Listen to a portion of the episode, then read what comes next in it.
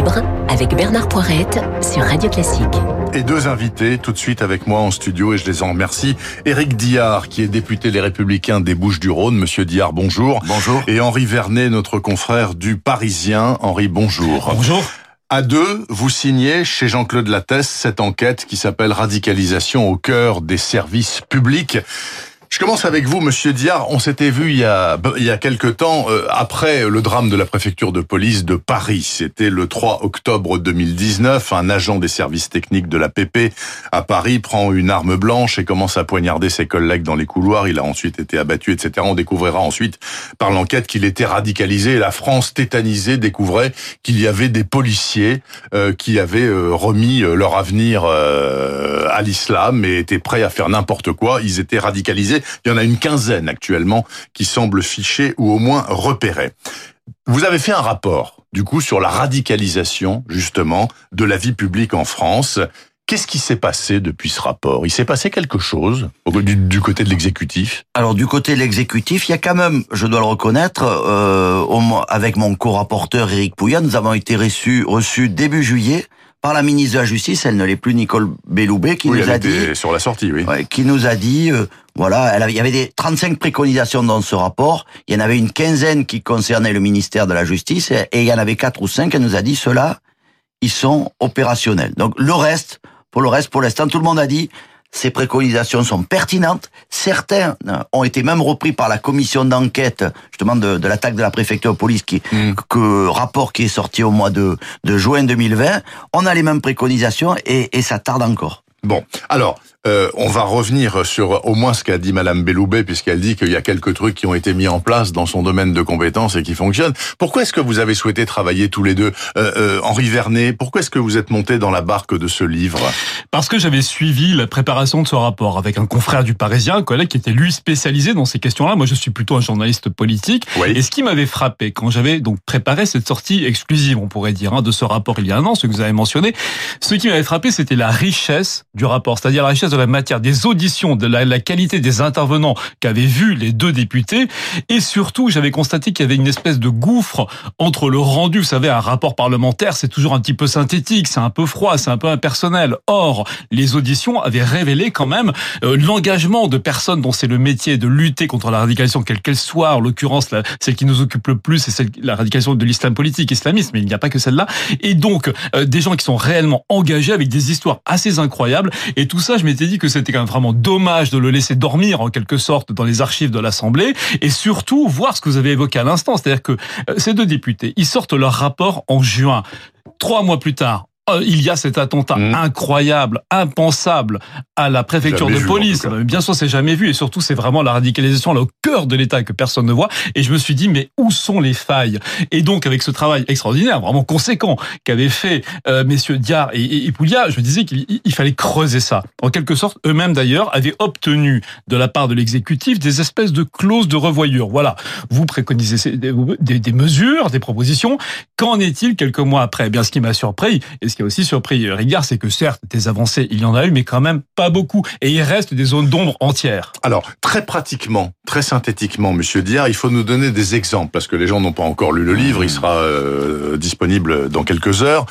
Euh, Qu'est-ce que vous avez constaté? Vous deux d'ailleurs, hein, en l'occurrence, vous avez mené une enquête parallèle, voire commune. Qu'est-ce que vous avez cette, cette cette radicalisation des services publics Elle se elle se trouve dans quel service public et elle prend quelle forme prioritairement? Elle se trouve dans tous les services publics. Et après, elle a une, avancée plus ou moins importante. Ça dépend des services publics. Tous les services publics, évidemment, essaient d'adapter leur riposte.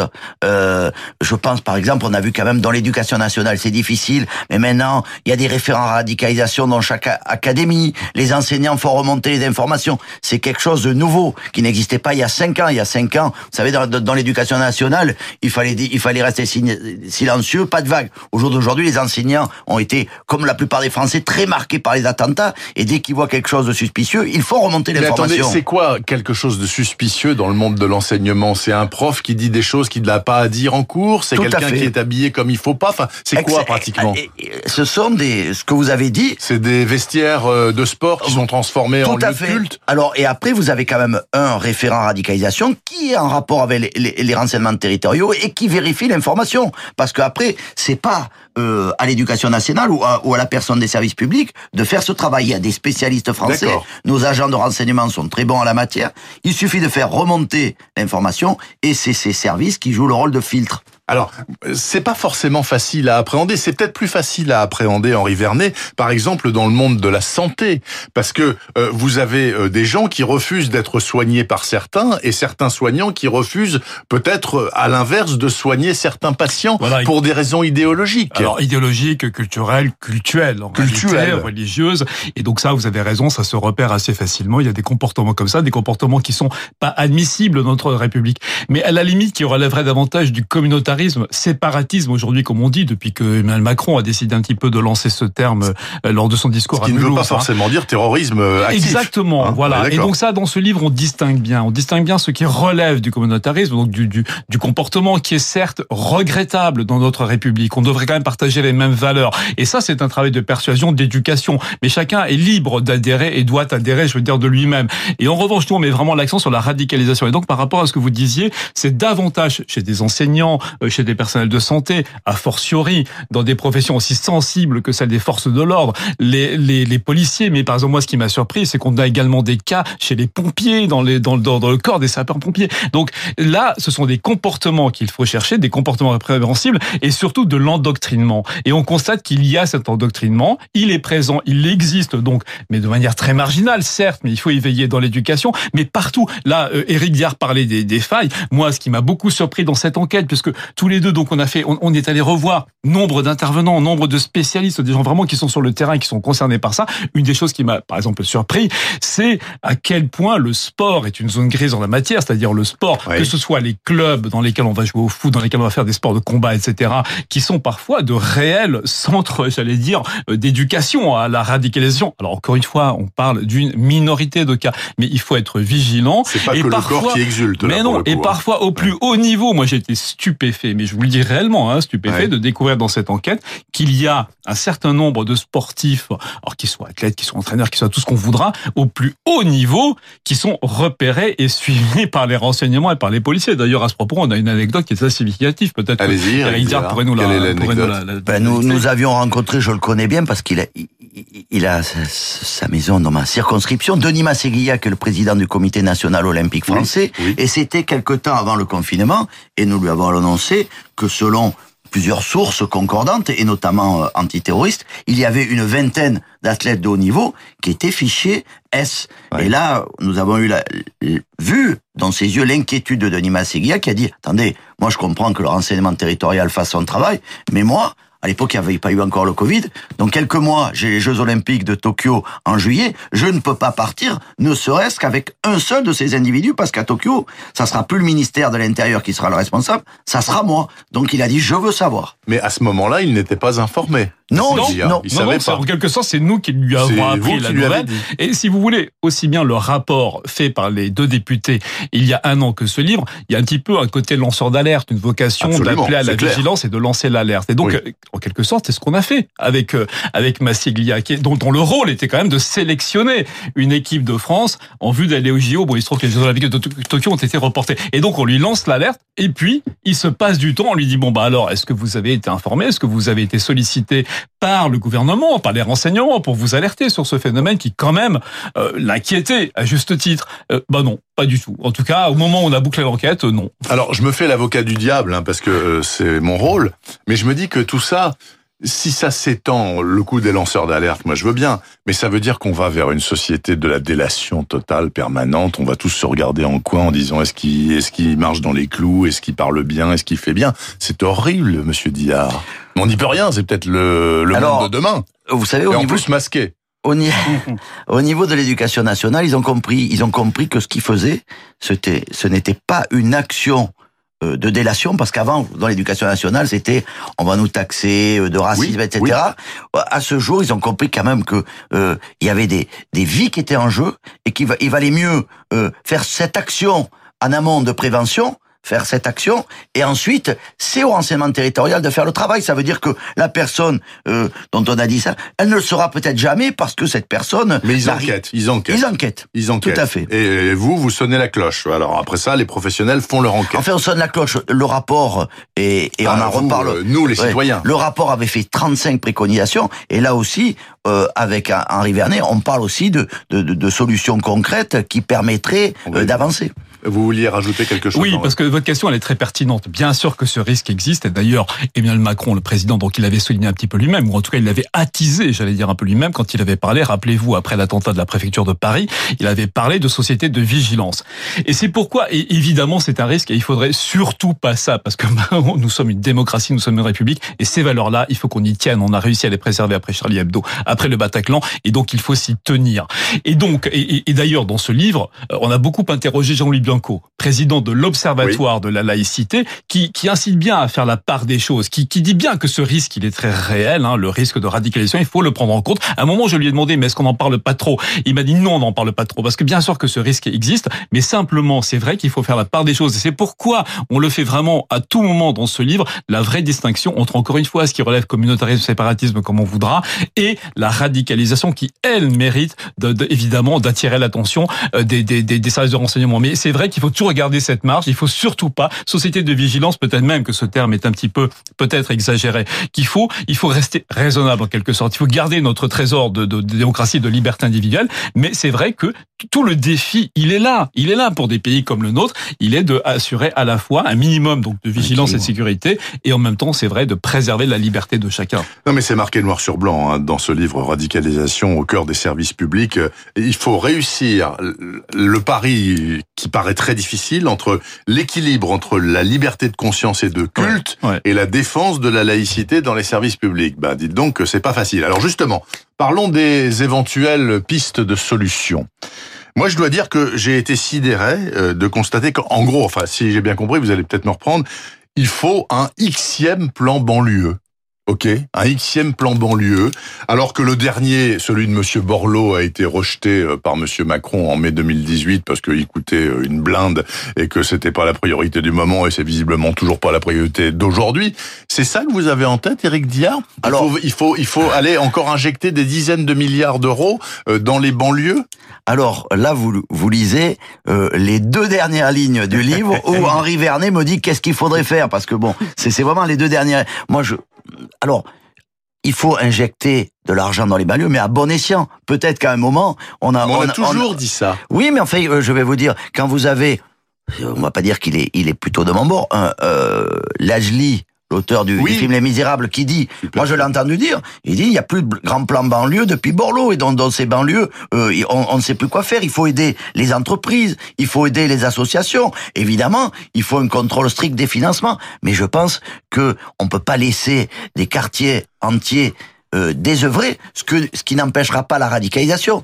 Mais on, on, on, on l'a- vu d'ailleurs dans ce film, les gens qui sont désœuvrés s'ennuient, et là, il y a des, il y a des, il y a des prêcheurs euh, qui en profitent pour attirer dans leur filet des personnes qui sont ou qui s'ennuient ou qui sont vraiment en, en défaillance. Mais euh, vous qui êtes élu des Bouches-du-Rhône, je sais pas dans quelle circonscription, peut-être Marseille ou pas À côté, Marseille, j'en juste à côté. Enfin, vous connaissez le problème des quartiers nord de Marseille, qui sont des quartiers de haute délinquance, d'une violence absolue, où on se tire dessus à la Kalachnikov, mais qui apparemment ne sont pas des foyers euh, de salafisme forcené, euh, avec euh, des mosquées qui forment des types à aller faire sauter des gens dans des trains. Alors je vais vous donner, ça C'est c'était peut-être paradoxal, mais Alors c'était c'est un haut c'est un haut serviteur de l'État qui s'est exprimé alors je dirais pas son nom à huis clos pendant justement le rapport sur la radicalisation qui nous a dit justement à Marseille euh, la cohabitation entre euh, la radicalisation et le trafic de stupéfiants est Mhm. difficile. C'est-à-dire que les types qui font du trafic de stupéfiants ne veulent pas voir ces prêcheurs Les dans leur car et, et parce que il, les- il les empêcherait de travailler. Donc euh,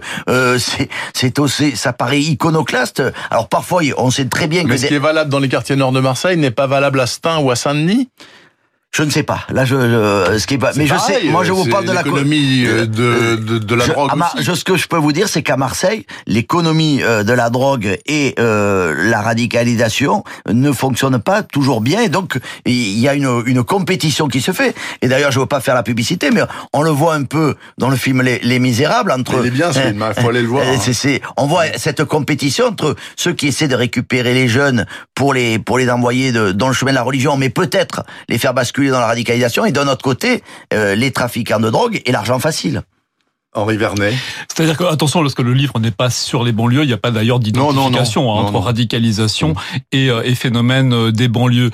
Quand, quand, quand Eric Diard, en effet, répond à cette question que je lui pose sur les moyens, parce qu'en réalité, je lui demande comment est-ce qu'on peut arriver, est-ce que la déradicalisation, ça peut exister et comment ça peut passer. Donc c'est à ce moment-là qu'il parle, qu'il évoque, hein, parmi d'autres pistes, ce plan-là. Ce qu'on ce, ce qu'on veut dire de manière plus générale, c'est que énormément repose sur l'éducation. C'est sur l'éducation qu'il faut mettre le paquet. Alors bien sûr, dans les banlieues mais mais peut-être surtout dans certains endroits, dans ce qu'on a pu appeler les territoires perdus de la République, mais rien ne se fera si le niveau d'éducation, d'adhésion, d'intérêt à une, une, espèce quand même, encore une fois, j'en reviens à, des valeurs communes qu'on est censé partager à partir du moment où on mmh. fait nation. Euh, eh bien, si, si, si ce pari-là, si cet enjeu-là euh, n'est pas n'est pas relevé, on n'arrivera à rien. Et, et on le voit, enfin, à travers tous les faits divers qui se déroulent depuis des mois, depuis des années, on voit bien que ça, dénote un manque. Je veux dire, on le cerveau n'a plus sa place, quoi. On est, on, réagit souvent immédiatement avec, des tripes, à coups de batte de baseball, etc. Et donc, alors là, on n'est pas dans la radicalisation, je veux dire, mais, mais encore une fois, je, citais Jean-Louis Bianco, par exemple, de la, de, de donc de l'Observatoire de la laïcité, qui, qui, qui, qui expliquait bien quand même qu'un terreau de, de, de, de, manque total de cette euh, éducation à des valeurs communes euh, est, fertile, peut conduire euh, au fur et à mesure à des comportements un petit peu extrêmes. Et donc euh, voilà, ça montre bien que vraiment la base c'est ça, c'est remettre de l'éducation, c'est redonner de l'espoir. Un plan banlieue, ça veut dire quoi? Ça veut dire que vous n'êtes pas assigné à résidence, hein, pour reprendre une formule assez connue, euh, mais, mais qui, a, qui, a, un fond de vérité, c'est-à-dire que bah, ce n'est pas parce que vous êtes de tel endroit que vous n'aurez pas les mêmes chances que tous les autres. Et aujourd'hui, vous avez cité, vous avez raison de rappeler qu'il y en a eu, ils se sont succédés, ils se sont enfilés en quelque sorte les plans banlieue et donc milliards versés sans résultat concret. Mais oui, mais tant que on ne redonne pas cet espoir, tant qu'on redonne pas une égalité des chances à tous, eh ben c'est certain que des phénomènes tels que la radicalisation, ils seront favorisés. On ne dit pas que c'est la seule solution, mais c'est une solution. Enfin, en tout cas, c'est une piste qui, qui doit vraiment être être travaillée. Éric Diard, est-ce que d'autres font mieux que nous? D'autres euh, au-delà de nos frontières. Euh, c'est pas l'objet du livre en l'occurrence, hein, mais vous devez le savoir. Vous devez être en contact avec des collègues à vous euh, élus qui font le même travail que vous. Est-ce qu'ils ont trouvé la solution miracle Il n'y a pas de solution miracle. Après, on est, on est, tous les pays n'ont pas le même fonctionnement comme la laïcité. Alors, euh, j'avais été interviewé avec mon collègue Eric Pouillat par une radio belge. Mmh. Et bon, la Belgique connaît de très grosses difficultés. Et, et, à, à l'issue de cette interview, le journaliste belge m'avait dit on aimerait bien que des parlementaires euh, se saisissent de ce dossier. Parce qu'il y a tellement, dans les services publics euh, belges, de dire on a tellement de soucis. Il y a des propositions concrètes euh, qui ont été même reprises par la République en marche quand on est dans un service public. Moi, je pense qu'il faut changer la Constitution. Les personnes qui travaillent dans un service public doivent s'engager sur l'honneur à respecter les valeurs de la République. Alors c'est pas pour faire un serment de manière aux États-Unis. Pourquoi? Parce que si vous engagez, vous faites une prestation de serment et que vous ne la respectez pas, vous faites un délit de parjure et on peut vous révoquer. Alors qu'aujourd'hui, il ne peut pas y avoir de délit de radicalisation parce qu'il y a la liberté de conscience et la liberté euh, de religion qui sont des libertés constitutionnelles. ça, c'est très facile à mettre en place. Enfin, c'est juste euh, ça. Et il y a beaucoup. Et, c'était Delpuech et Madame Bilancini de la préfecture de police qui disaient on est obligé de jongler, de trouver des, des motifs pour évoquer une personne qui est radicalisée parce que euh, il est difficile de trouver des moyens euh, parce que la radicalisation n'est pas un délit, Dieu merci, et donc on utilise des motifs connexes pour se débarrasser d'une personne qui est radicalisée, et c'est dommage. Henri Vernet, vous qui êtes journaliste politique, vous imaginez que Monsieur Darmanin, l'actuel locataire de Beauvau, euh, lui, il est prêt à faire ça? Il est prêt à, à dire bah, dorénavant tous les gens qui travaillent pour le service public en France. Alors je sais pas, pour l'heure je sais pas exactement ce qu'il a dans ses cartons. mais philosophiquement j'imagine que oui. En plus n'oublions pas que euh, Jean Castex lors de son discours d'investiture a annoncé qu'il y aurait une grande loi pour lutter contre le séparatisme, contre l'islam politique, et donc on peut penser que, totalement quoi que ce genre de, de de mesures, de propositions soit en effet repris parce que si c'est juste une loi pour faire une loi de plus qui va venir s'empiler au-dessus des Une loi, vous savez, parce que les lois souvent aujourd'hui, et c'est pas mon mon co-auteur député qui me contredira, euh, contredira, euh, souvent elles sont juste euh, comme ça à titre indicatif. Il y a même pas d'impératif aujourd'hui dans les lois. On ne dit pas on doit, on doit. Non, là ce qu'il faut, si on veut éviter que cette future loi qui est quand même annoncée un petit peu à coup de clairon hein, en, en, juillet dernier soit réellement efficace, il faut qu'elle qu'elle intègre ce genre de mesures absolument contraignantes, mais qui au moins revêtront d'une part un engagement significatif de la part des serviteurs de l'État. Nous on parle des services publics, et puis comme le dit Eric Diard, permettront, sans tomber dans une société de la délation, de la vigilance et tout ce qu'on voudra, permettront quand même de, euh, de, de remédier à un problème quand on, quand on se retrouve face à des agents radicalisés. Donc oui, on peut imaginer que ça fasse partie d'un arsenal en préparation. Merci beaucoup. Éric Diard, Henri Vernet. Euh, c'est disponible quand? Aujourd'hui, demain, après-demain? Demain, dans toutes les librairies. Chez Jean-Claude Lattès, donc radicalisation au cœur des services publics. Merci venu d'être euh, d'être venu en parler, pardonnez-moi, avec 24 heures d'avance sur Radio Classique. Passez une excellente journée. Il est 8h59. La météo dans une poignée de secondes, juste avant le journal de 9h.